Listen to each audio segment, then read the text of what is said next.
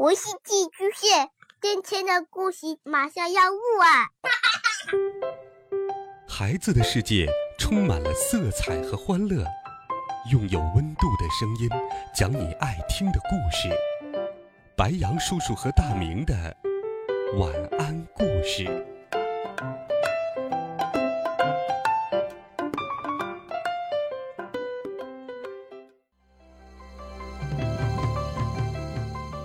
小朋友们、同学们，大家好，欢迎收听白杨叔叔讲故事。今天，白杨叔叔继续给小朋友们准备了《尼尔斯骑鹅旅行记》的经典童话。我们一起来听第二集《大雁》。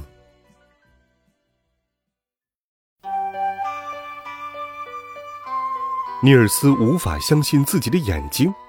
他竟然摇身一变，变成了小精灵。他站在镜子前，紧闭着双眼。过了几分钟，他才睁开眼睛。他觉得这一切都像是一场梦。可是，他看到的并没有任何的变化，他自己依旧像刚才一样小。尼尔斯跳到地板上。开始寻找那个小精灵，他想去和他讲和。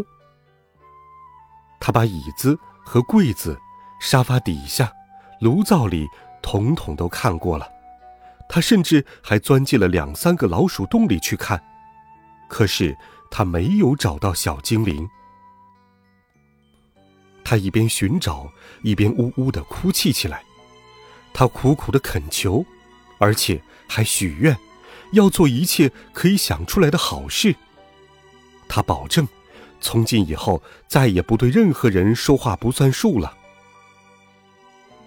他忽然灵机一动，他曾经记得妈妈讲过，那些小人儿常常住在牛棚里。于是，他决定马上就到牛棚里去看看，能不能找到小精灵。幸好屋门还半开着。否则，现在的他连门锁都够不到，更无法打开大门了。尼尔斯一走到门廊里，就找他的木鞋，因为在屋子里，他当然是光着袜子来回走来走去。这个时候，他看到了自己的木鞋，那木鞋很大，很大，现在的他很小，很小。门廊外面有一只灰雀在蹦蹦跳跳。他一见到男孩，就高声喊道：“叽叽叽叽，快来看，放鹅罐尼尔斯！快来看，放鹅罐尼尔斯！他变成拇指小人了！他变成拇指小人了！”院子里的鸡和鹅纷纷掉过头来，盯着男孩子看，咯咯滴答的叫声吵闹成一片。哦哦哦！公鸡鸣叫说：“他真是活该！哦哦哦，他曾经扯过我的鸡冠。哦哦哦，他真是活该！”母鸡们齐声呼应。那些大鹅们围在了一团，把头伸过来一起问道：“是谁把它变了样？是谁把它变了样？”最叫人奇怪的是，尼尔斯变小之后，竟然能够听懂他们在说些什么。他非常吃惊。这大概是因为我变成了小精灵的缘故吧？他自言自语的说道。他觉得那些母鸡无休无止的嚷嚷，真叫活该。他实在无法忍受下去了，便捡了一块石子儿朝他们扔了过去。闭上你们的臭嘴，你们这些混蛋！可是他忘记了。他已经不再是母鸡们看了害怕的那个小男孩了。整个鸡群都冲到了他的身边，把他团团的围住，齐声高叫：“咕咕咕，咕咕咕，你活该，你活该！”尼尔斯想摆脱他们的纠缠，可是母鸡们追逐着他，一边追还一边喊。尼尔斯马上跑到了猫的跟前，那只猫。是他的宠物，亲爱的猫咪，你不是对院子里每个角落和隐蔽的洞孔都很熟悉吗？请你行行好，告诉我在哪儿可以找到小精灵。平时很听话的猫咪并没有立刻回答他，它摇着优雅的尾巴，团成了一个圈儿。喵，我当然晓得，小精灵住在什么地方。他低声细语的说道：“可是，这并不是说我愿意告诉你，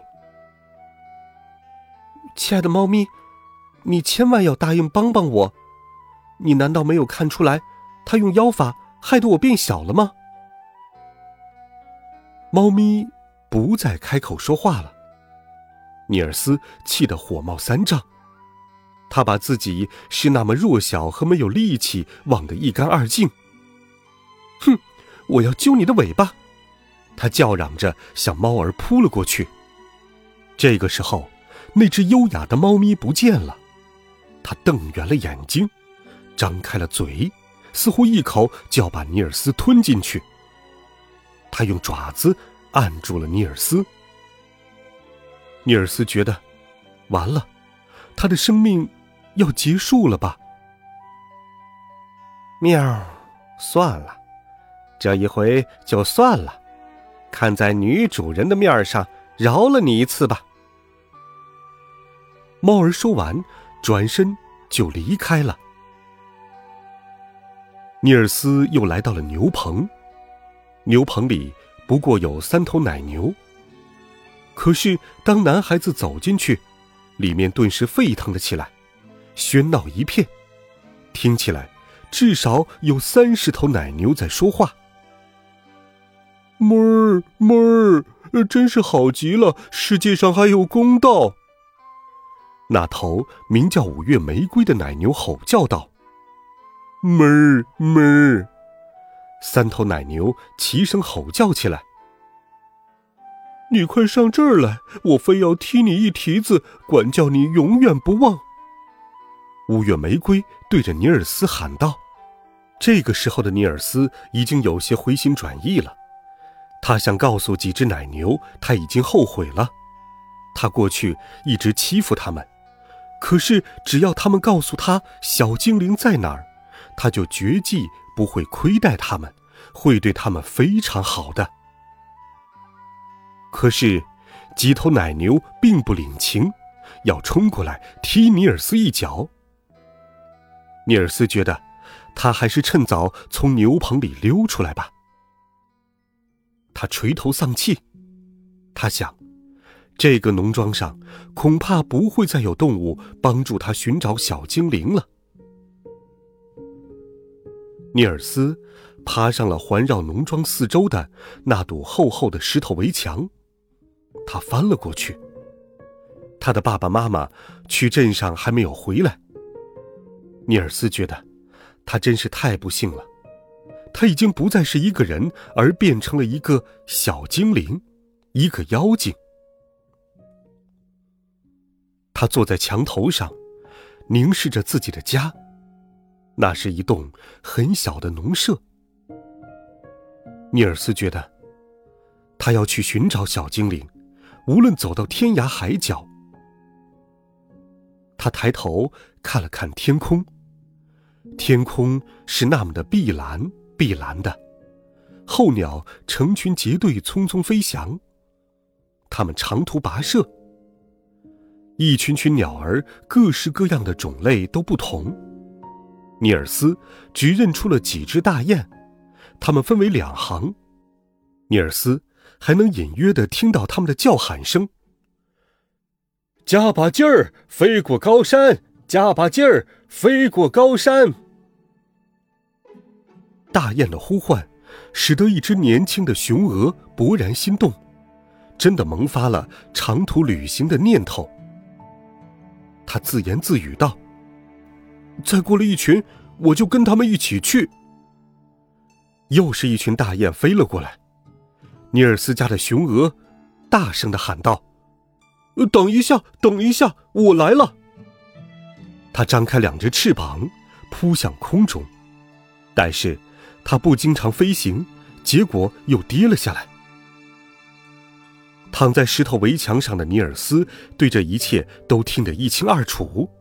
他想：呀，这只大雄鹅飞走的话，那该是多么大的损失啊！爸爸妈妈回来，看见大雄鹅不见了，一定会非常伤心的。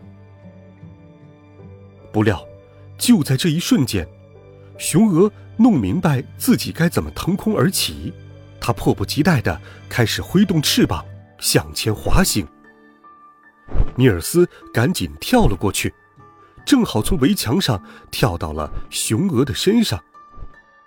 这只雄鹅来不及把小男孩从身上抖下来，只好带着他一起飞到了空中。尼尔斯感觉头晕目眩，他想松开雄鹅的脖子，但是这个时候他们已经在空中了。尼尔斯唯一可做的事情就是试图爬到鹅的背上去。他费了九牛二虎之力，终于爬了上去，并且牢牢地抓住雄鹅的翎羽和绒毛，免得滑落下去。就这样，雄鹅带着尼尔斯，开启了他们和大雁的旅行。好了，孩子们。